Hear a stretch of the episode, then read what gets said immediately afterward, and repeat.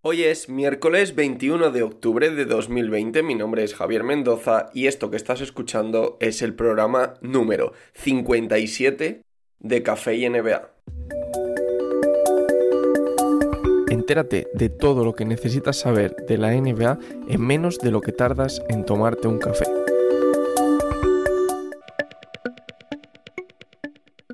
El podcast de hoy está patrocinado por Basket Nova, una página web de venta de camisetas NBA en la que podréis encontrar solo durante esta semana y solo diciendo que vais de mi parte, arroba Javi Mendoza NBA o bien mencionando al podcast hablando de NBA, un pedazo de descuento del 25% para conseguir una camiseta de la NBA podéis hablar directamente con el encargado de la tienda en su Instagram, arroba basketnova con V23. Os lo dejo en la descripción del podcast, le escribís un privado y le decís que vais de mi parte y automáticamente os bajará el precio de cualquier camiseta de la NBA en un 25%. Aunque esta oferta no es acumulable a otras ofertas, es un descuentazo porque os va a dejar cualquier camiseta de la NBA en solo 30 euros. Aprovecha y compra esta semana tu próxima camiseta de NBA en arroba basketnova23.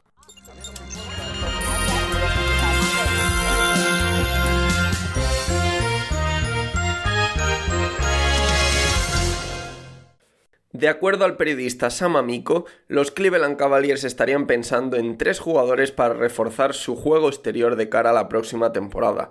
Josh Jackson, actualmente sin equipo tras rechazar los Grizzlies su team option, Michael Kidd Hildrich, que terminó la temporada jugando en los Mavericks en la burbuja y que de momento no habría recibido ninguna oferta por parte de los Dallas Mavericks para continuar, aunque se rumorea que puede que la reciba, y por último Pat Conangood, también sin contrato tras terminar su vinculación con los Milwaukee Bucks esta temporada. Según Sean Devaney, el traspaso de Derrick Rose a Los Ángeles Lakers es una opción más viva que nunca durante esta postemporada. Una opción que aún así se incrementaría más si finalmente los Lakers no consiguen retener a Rajon Rondo, en lo que es ahora mismo la primera opción del equipo en la postemporada. Seguimos con los Lakers porque otra opción que está sonando con mucha fuerza y que parece además mucho más probable que la temporada pasada es la llegada de Carmelo Anthony. Según indica el periodista Jason Quick, la continuidad de Carmelo en Portland, ciudad a la que llamó su nuevo hogar este mismo año, estaría ahora más cuestionada que nunca.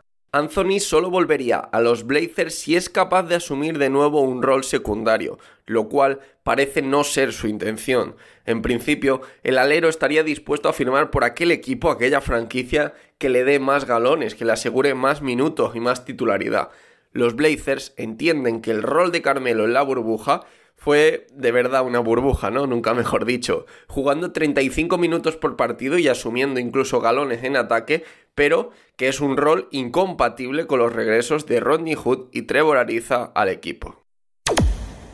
34,2 millones de dólares. Esa es la cantidad que podría llevarse Gordon Hayward si acepta la player option que tiene en este cuarto y último año de su contrato. Y aunque últimamente han empezado a aparecer ciertos rumores impulsados desde la afición de los Celtics de que Hayward tiene otras opciones, lo cierto es que no parece que tenga tantas.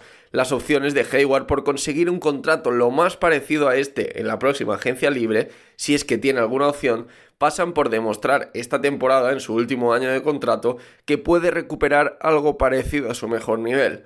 Podría darse el caso, que es lo que están moviendo desde Boston, de que algún equipo intente atarlo con un contrato de larga duración y que eso lógicamente para un jugador que está teniendo a muchas lesiones como Hayward sea tentador. Pero claro, tampoco tendría esto mucho sentido teniendo en cuenta que eh, la incertidumbre que existe con el coronavirus, su rendimiento irregular y que está muy lejos de su mejor nivel.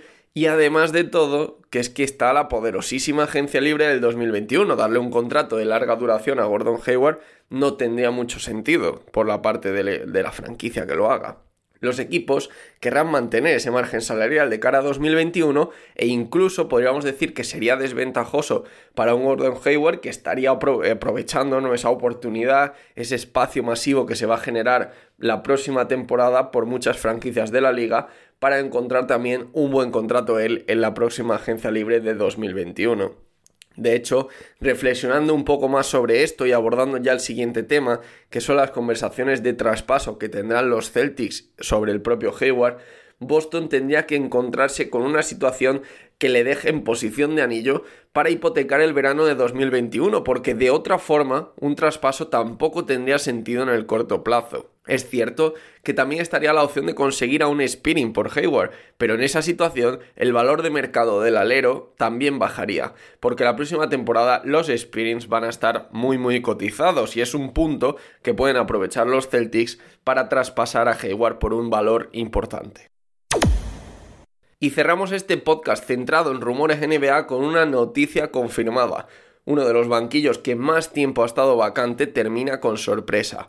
Nate Borghen será el nuevo entrenador de los Indiana Pacers, según informó Shams Charania, periodista de The Athletic en el día de ayer. Borgen sustituirá a Nate McMillan, quien fue despedido en el pasado mes de agosto para sorpresa de toda la liga, dos semanas después de haber sido renovado y pese a contar además con la importantísima baja de Víctor Oladipo durante toda la temporada y de la estrella emergente Domantas Sabonis durante todos los playoffs. Al parecer, su estilo de juego no terminó de convencer nunca a la directiva, pese a que los resultados al frente de los Pacers yo creo que han sido más que buenos. Jorgen, que seguramente sea un apellido que con el tiempo empezaré a pronunciar mejor, ha ejercido durante las dos últimas temporadas como entrenador asistente de Nick Nurse en los Toronto Raptors, equipo con el que conquistó como entrenador asistente el anillo de campeón la pasada temporada.